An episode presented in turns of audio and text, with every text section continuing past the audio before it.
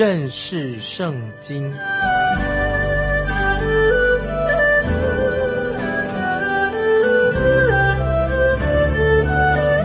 认识上帝的话，把上帝的话带到全世界。本节目是由认识圣经机构和环球广播电台联合制作，欢迎收听。亲爱的听众朋友，你好，欢迎收听认识圣经，我是麦基牧师。我们要看哥林多前书第六章啊，第六章的主题就是讲到我们基督徒和国家政府的关系，我们基督徒有双重的身份。我认为还没有信主的人和信主的人，对于基督徒有双重的身份、公民身份有了一些误解。我们先来看《腓立比书》第三章二十节：“我们却是天上的国民，并且等候救主，就是主耶稣基督。”从天上降临，听众朋友，你了解这节经文的意思吗？菲利比书三章二十节，他说：“我们却是天上的国民，并且我们是等候救主耶稣要从天上降临。”这个国民是指什么意思呢？就是我们是属于天上的国民，我们的国是在天上，在那里我们是等候主耶稣基督降临，我们是属天国的子民。基督徒的身份，我们有这样的身份，但是并不能因此就免除了我们对地上政府的责任。基督徒对于神以及对地上的政府都要有责任。曾经有西律党的人在新约时代，西律党的人就问耶稣有关于缴税的问题，要不要缴税？在马太福音二十二章十七节，我们也。看到西律党人也问过，曾经问耶稣说：“问耶稣什么问题呢？”他说：“请耶稣，请你告诉我们你的意见如何？纳税给该撒可以不可以？”在马太福音二十二章二十一节，主耶稣就给他们做了一个很好的回答。在马太福音二十二章二十一节，耶稣回答说：“这样该撒的物。”当归给该撒，神的物当归给神。听众朋友，我们要要很清楚，耶稣的回答就是说明基督徒对政府、对国家是有责任的，但是基督徒对神同样的有责任。所以我们知道，基督徒对地上的政府要有义务，同样的，基督徒也有属灵的责任，对神。要有属天的一个责任。使徒保罗为对于基督徒对政府的责任做了一些很清楚的、也很详细的说明。在提摩太提摩太前书第二章一到四节这样说：这几节经文很重要啊，提醒我们基督徒，我们对政府、对国家要有责任。在提摩太前书第二章一到四节这样说：我劝你，第一。要为万人恳求、祷告、代求、足谢，为君王和一切在位的也该如此，使我们可以敬虔、端正、平安无事的度日。这是好的，在神我们救主面前可蒙悦纳。他愿意万人得救，明白真道啊！这是提摩太前书二章一到四节，讲到基督徒，我们对国家有责任，对神也有责任。我们对政府的义务是什么呢？就是我们要服从政府的权柄，使这个政府能够建立一个和平守法的社会。为什么基督徒要顺服政府的权柄呢？这是很重要，因为这个社会上有了秩序，那么我们基督徒就可以自由的啊，有机会可以向人传福音。保罗在罗马书十三章一到四节也同样的。讨论过这样的问题，我们来看罗马书十三章一到四节，这样说：在上有权柄的，人人当顺服他，因为没有权柄不是出于神的。凡掌权的都是神所命的，所以抗拒掌权的，就是抗拒神的命，抗拒的必自取刑罚。做官的原不是叫行善的惧怕，乃是叫作恶的惧怕。你愿意不惧怕掌权的吗？你只要行善，就可以得他的称赞，因为他是神的用人，与你是与你有益的。你若作恶，却当惧怕，因为他不是空空佩剑，他是神的用人，是深渊的刑罚那作恶的。罗马书十三章一到四节这一段经文啊，讲到基督徒对政府啊、对国家的一个责任啊，认为说政府不是空空配件的，他是神的用人，是深渊刑罚作的。这段经文是写在当时在罗马暴政之下那个政权的时候，保罗写这段经文。当时的皇帝他是一个独裁啊，是一个独裁的。那么他们有些皇帝也曾经迫害过教会，当时。只要人有人敢反对罗马政权，他就有有麻烦了，因为他逃不出罗马政府啊所控制的一个国家。即使在那样的政权之下，教会的和基督徒他们仍然有自由可以传福音。在创世纪也向我们啊说明告诉我们，这个政权就是政府是神所设立的，直到今天也没有改变。在创世纪第九章六节。神已经定下了一个规则，这个规则是什么呢？创世纪九章六节这样说：凡流人血的，他的血也必被人所流，因为神造人是照自己的形象造的。我们看到国家的政府要维护百姓的生命啊，生命的尊严，以及知道生命是宝贵的。杀人者，凡是杀人的，必须要处以死刑。所以我们在这里看到，教会和政府，和教会和国家各有独特的职责。所以教会的职分，他不应该去干预或者控制政府，政府也不能够取代神的地位来干预、来控制教会。我们看到属世的社会当中，有些属于叫做世俗主义者，常常都想。自己取代了神的地位，以为他们自己是神，这个就是让现代人有些人啊成为了把自己当成偶像啊。现代人这种偶像崇拜，许多人用世俗的理论取代的来取代的神的地位，或者干预啊教会的施工。这也是在哥林多前书我们要讲解这个哥林多前书六章那个时代的背景。那现在。听众朋友，我们来继续讨论有关于哥林多教会所发生的一些问题。这一章是讨论到教会当中的会友，呃，教会里面里面的基督徒跟基督徒之间呢，他的诉讼的问题，就打官司的问题。现在我们来看哥林多前书第六章第一节：你们中间有彼此相争的事，怎敢在不义的人面前求神？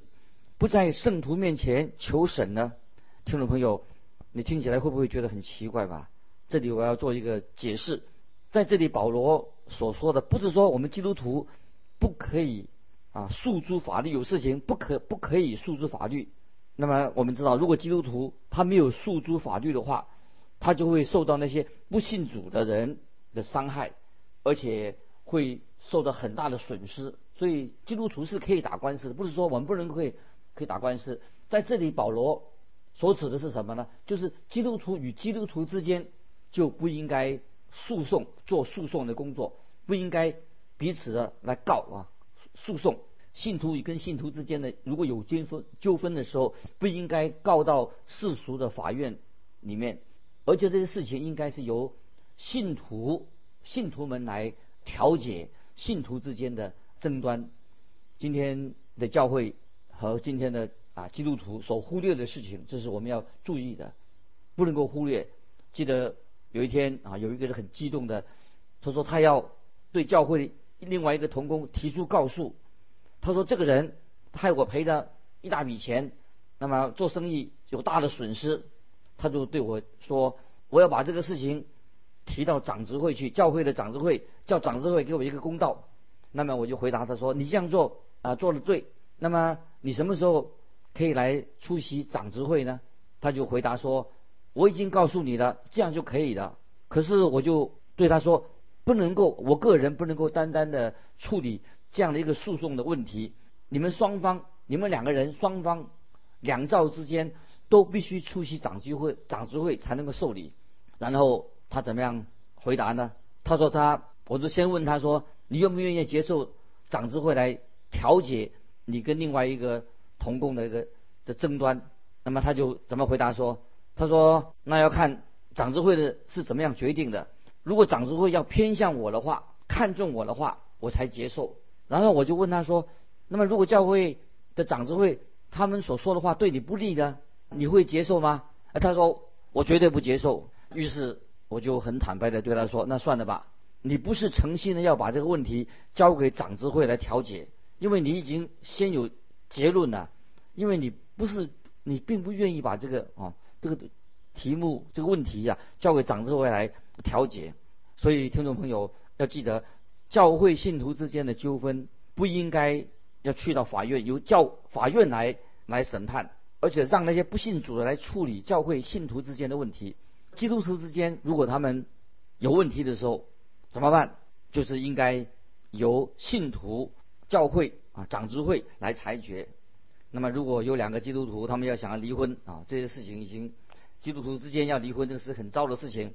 但是，当基督徒到法院里面去做诉讼的事情啊，把这个事情提到法院去做诉讼，他们之间夫妻之间的纠纷，基督徒夫妻之间纠纷，那就更糟糕了。所以，曾经有一对基督徒夫妻来找我，他告诉我说，他们之间没有办法继续一起生活了。但我就看出他们的状况，他们已经不愿意和解。我会劝他们，他们暂时分居，但是不需要上告到法院去。为什么呢？因为信徒应该就把这个事情，他们之间的问题，要由信徒、由教会来调解，而不是告到法院里面去。这里我要强调，再说清楚，圣经里面并没有禁止基督徒去对那些不信主的人提出诉讼的问题。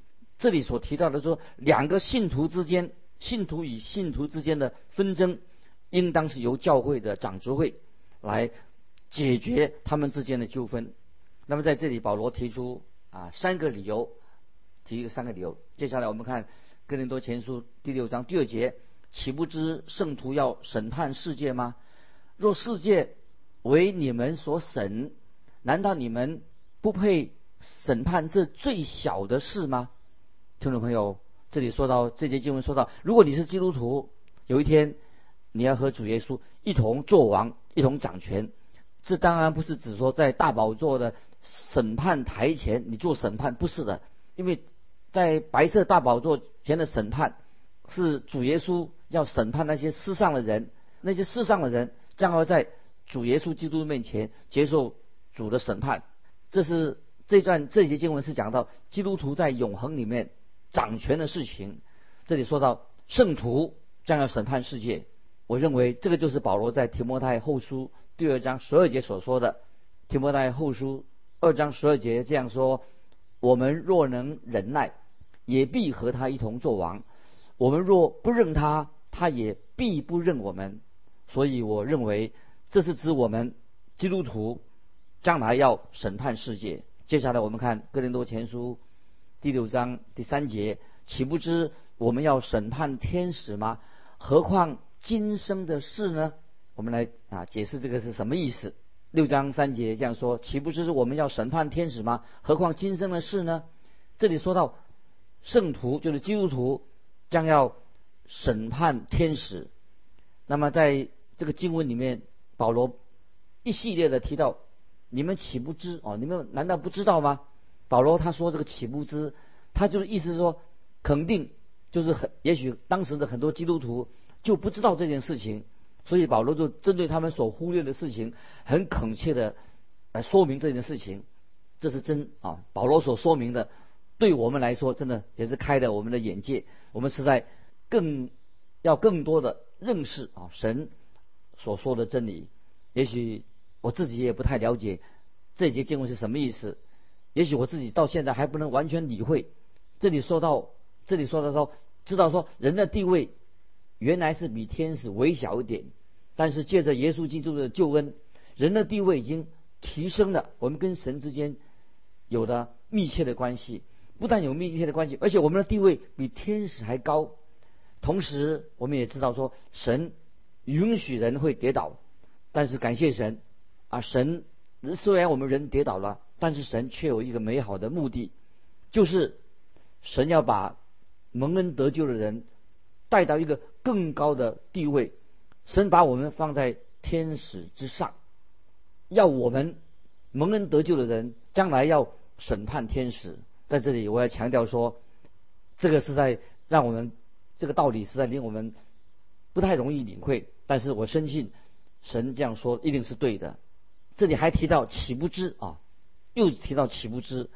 那么现在我们先跳到哥林多前书六章第九节，哥林多前书六章九节啊这样说：你们岂不知不义的人不能承受神的国吗？不要自欺。无论是淫乱的、拜偶像的、奸淫的、做男童的、青蓝色的、偷窃的、贪婪的、醉酒的、辱骂的、勒索的，都不能承受神的国。那么我们看到说的很清楚，这些人所提到这些人不义的人不能够承受神的国。听众朋友，你要注意，这是非常重要，因为属世的这些法院法官他不能够领悟。神的属灵的原则，所以他就不会做出一个属灵的一个判断。所以我们教会跟基督徒、基督徒的案件之间的案件，如果我们把它并到送到法院去来审理的话，那这个麻烦就很大的。有一位属世的法官，因为属一位属世的法官，他只懂得只了解一般的法律规章，但是对于神属灵的。原则他是一无所知的，因为他没有属灵的洞察力。很坦白的说，如果我们要让属世的法官来处理我个人的事情，也许处理我的，甚至甚至说我的财产问题，我自己很不，我就很不放心。我不认为一个属世的法官他能够做一个全然正确的判断啊！这是我们听众朋友要很了解这几节经文的意思。接下来我们看哥林多前书。第六章四到六节，四到六节，既是这样，你们若有今生的事当审判，是派教会所轻看的人审判吗？我说这话是要叫你们羞耻。难道你们中间没有一个智慧人能审断弟兄们的事吗？你们竟是弟兄与弟兄告状，而且告在。不信主的人面前，听众朋友，这几节经文已经说得很清楚。我们不应该弟兄跟弟兄的告状告到不信主的面前。当然，并不是说每一个基督徒都能够能胜任法官的工作。这里保罗所说的什么意思呢？那保罗所说，我说这话是要叫你们羞耻。难道你们中间没有一个智慧人能审断弟兄们的事吗？那么，听众朋友，当你。到了一个法院啊，这个属世啊，世上的法院，那么你会认为，为什么你要去法院？你认为没有一个基督徒，没有一个圣徒有资格来判断你的问题吗？我认识有一些很好的基督徒，我敢保证他们会做一个公正的判断来处理这些基督徒之间的问题。基督徒为什么有能力来做审判呢？保罗给我们。有三个好的理由，我们来看《哥林多前书》六章十一节：你们中间也有人从前是这样，但如今你们奉主耶稣基督的名，并借着我们神的灵，已经洗净、成圣、称义的啊！特别注意这个洗净、成圣、称义的，借着我们的神已经洗净、成圣、称义的。那么这里说已经洗净了，在提多书三章十五节说。提多书三章十五节这样说：因为不是因我们自己所行的义，乃是照他的怜悯，借着重生的喜和圣灵的更新，我们已经得到重生的喜了，圣灵更新了，我们有新的生命了，洁净了。我们因着神的怜悯，使我们蒙恩得救。我们都知道该怎么样去怜悯别人，因为我们已经有了蒙恩、得到怜悯的经历，所以我们也会连续别的人。有很多信徒，当然可以说已经被神洁净了，所以我们应当信任在主里面的弟兄，由他们来审判、来处理这个事情，而不是去找那些还没有信主的人来帮我们来做判断。由他们他们来不信主来做判断的话，就会出很多的问题。我们看到在哥林多啊书信里面都提到这个成圣啊，第二点提到提到不但是洗净了。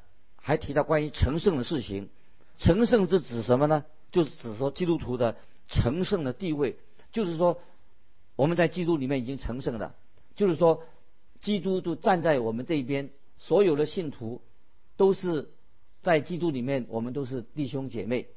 那么如果一个一个基督徒来审判我，就表示说是由弟兄来审判我，由审弟兄来处理我的问题。那么我当然我会信任这位弟兄。他的审判，举个例子说，有个小女孩子，她抱着一个小婴孩抱在她身上，那有个人看到了，问她说：“哎，小姐姐，你抱的那个婴孩重不重啊？”你看这个小姐姐怎么回答说：“她说不重，为什么不重呢？”她说：“因为他是我的弟弟。”你看这个小姐姐，她跟这个小婴儿他们是同一个父母所生的，关系就不同了，所以她说我的弟弟不重。今天听众朋友。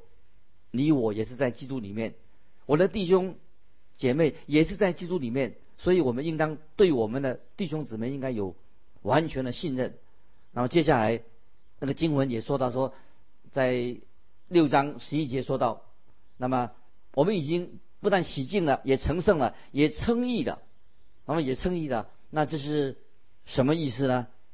就是我们的弟兄能够审判我们的第三个原因，因为。这位弟兄他的罪已经得到赦免了，那么我的罪也得到赦免了，那么他在神的宝座前已经被称为义的，那么我们在神面前啊也是被称为义的，所以在罗马书第八章三十三节这样说，罗马书八章三十三节这样说，谁能控告神所拣选的人呢？有神称他们为义的。罗马书第四章五节也这样说，唯有不做工的，只信称罪人为义的神。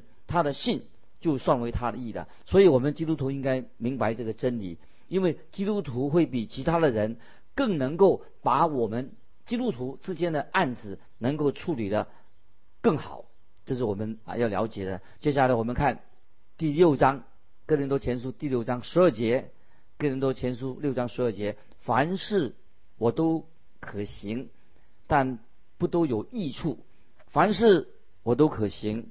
但无论哪一件，我总不受他的辖制。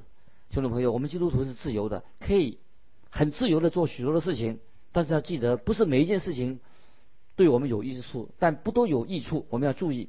这里我可以举许多的例子，在保罗这里他就举了一个例子，就是在六章哥林多前书六章十三节，食物是为杜甫，杜甫是为食物，但神要叫这两样。